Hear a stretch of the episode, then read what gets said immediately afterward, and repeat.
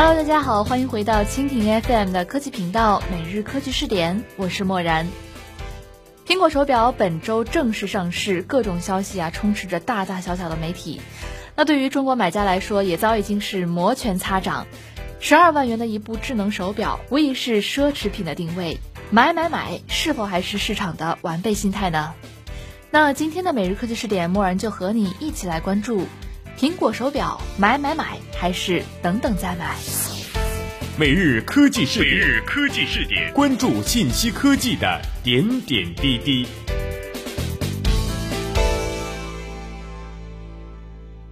这周五，也就是四月十号，就是 Apple Watch 开放在线预订的日子了。为了抓住不到最后一刻都不能结束纠结的消费者，苹果官网呢今天放出了十个全新系列的 Apple Watch 上手引导视频，一如既往的继承了苹果高大上的视觉基调，每个视频都充满了精致的信息。那相比以往苹果产品的简单说明，甚至不太需要说明书的状态，苹果手表的登场可谓是做足了市场布局。发布会都发了两次，一次预告，一次详解，如今也终于到了粉墨登场，确实是到了是驴子是马拉出来溜溜的时候了。那从个人电脑时代到智能手机时代，苹果意味着超前意识的产品和苹果的文化商标。然而，今天的苹果呢，已经不再是当年能够试验性的推出 Apple Lisa 或者发售只有科技爱好者关心的 iPhone 的苹果。它已经是在全球拥有上亿拥戴者的大众消费产品的代名词，空前的市值和市场定位让它几乎不能接受失败。然而，专栏作家 Christopher 却认为，苹果手表像众多的智能手表生产品牌那样，虽然自吹自擂的夸耀不少，但对于消费者来说，大部分呢还不认为自己是科技体验先驱的同学们，都还在观望当中。因此呀，智能手表的市场从发芽到绚烂。至少还要两到五年。不同于其他的智能设备，智能手表这个类别就核心技术领域本身的变化也非常大。谷歌旗下的安卓智能穿戴工程总监也表示，在现在的智能手表领域呀，就展示屏幕的显示技术都有很大的创新空间。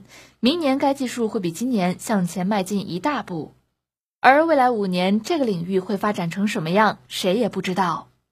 面对着随时更新换代的可能。现在的智能手表呢，更像是一个实验品，而不是一个完成品。当然了，智能手表肯定跟智能手机是不同的。智能手机的核心呢，在于通话，以沟通为主体目的，而外加的各种智能功能本身是可以被贴上标签而进行市场化营销的。可是，对于智能手表来说，它核心功能的定位本身呢，并不明确，尤其是在智能手机的普及之后。看时间是任何一个智能设备都可以轻易取代的功能，而缺乏核心功能需求，需要将附加值提高到核心功能的位置。市场培育期本身呢，就是要比一般的科技产品长，所以大量的智能手表上市都是一时打破一池春水的节奏，却还没有形成惊世的浪潮。而这次苹果手机的隆重亮相，虽然够潮、够炫、够时髦。但是剥掉绚烂的华丽之后，一块智能手表到底通过什么来改变人的生活呢？每个人的期待尚且不同。就目前来说，智能手表是智能手机的最佳伴侣，但却不能成为独立的智能存在。至少在苹果手表的展示当中，多半如此。Christopher 呢也明确表示，消费者不要盲目，还是要等待尘埃落定。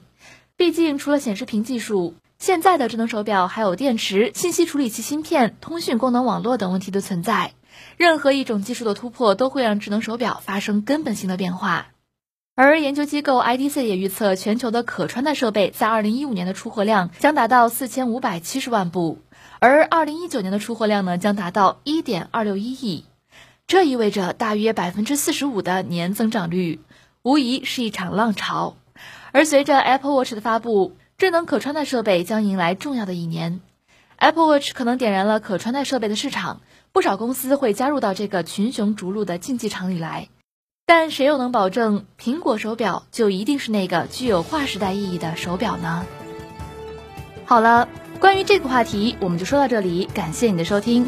如果你喜欢我们的节目，可以点击屏幕上的星星来收藏我们的节目。